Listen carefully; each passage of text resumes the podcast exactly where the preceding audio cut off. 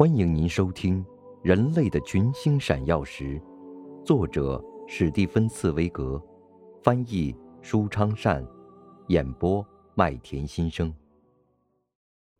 第二十八集，十字架倒下了。有时候，历史是在玩数字游戏，因为刚好在古罗马被汪达尔人令人难忘的洗劫之后一千年。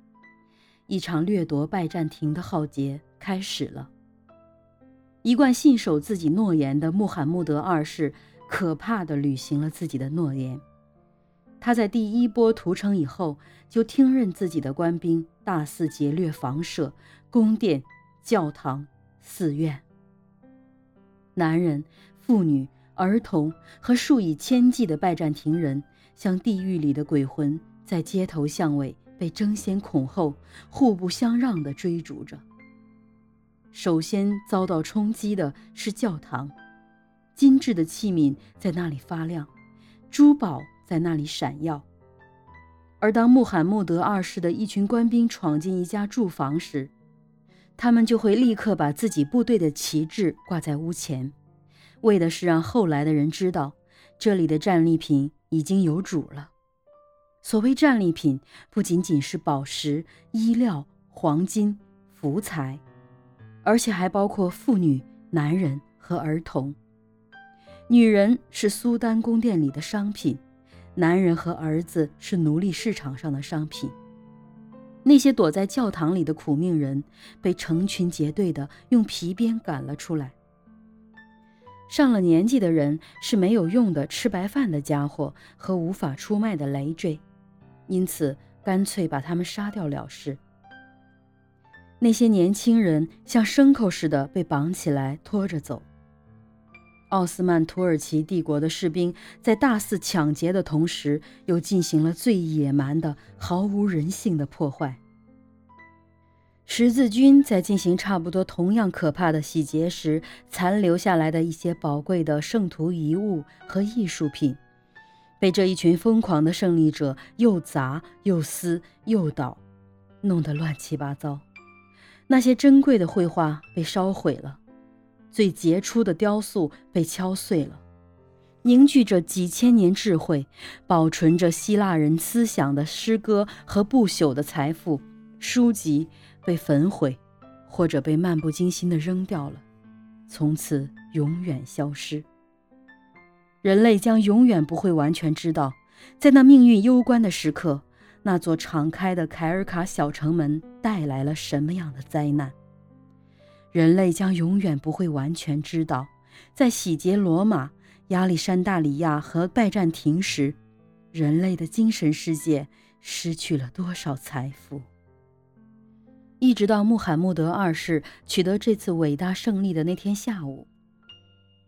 当大屠杀已经结束时，他才进入这座被征服的城市。他骑在自己那匹金配马鞍的骏马上，神色骄傲而又严肃。当他经过那些被野蛮抢掠过的场面时，连看都不看一眼。他始终信守自己的诺言，不去打扰为他赢了胜利的士兵们正在干着的可怕行径。不过，对他而言，首要的不是去争得什么食物，因为他已经得到了一切，所以他傲慢地径直向圣索菲亚大教堂——拜占庭的光辉标志走去。五十多天来，他怀着向往的心情，从自己的营帐里仰望这座圣索菲亚教堂闪闪发光而不可企及的中型圆顶。现在，他可以作为一个胜利者长驱直入进入教堂的铜制大门了。不过，穆罕默德二世还要克制一下自己焦虑的心情。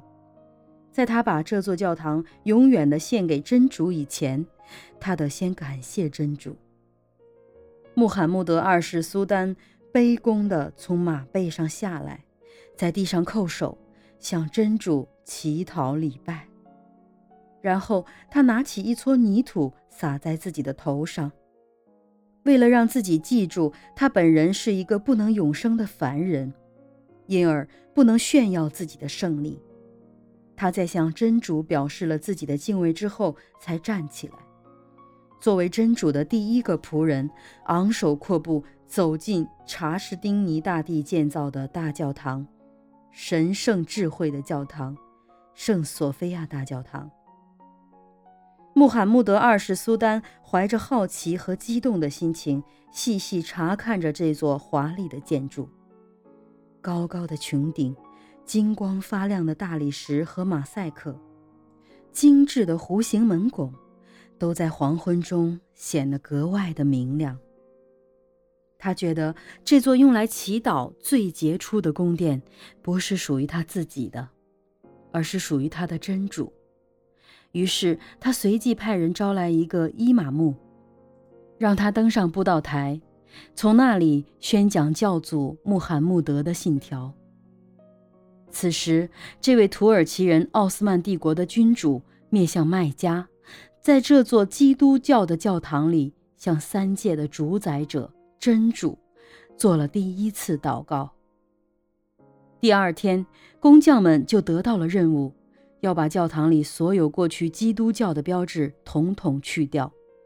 基督教的圣坛被拆除了，无辜的马赛克被粉刷上石灰。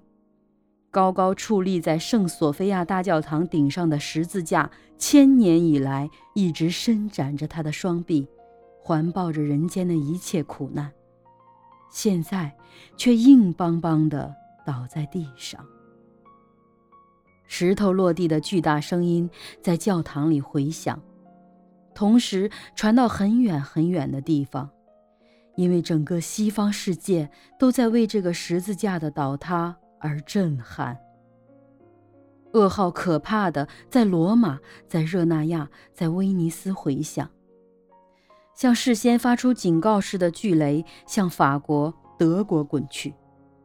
欧洲万分恐惧地认识到，由于自己置若罔闻，这股结束难逃的破坏力量，竟从那座被遗忘的倒霉的卡尔卡小城门闯了进来。这股破坏力量将要遏制欧洲势力数百年呢。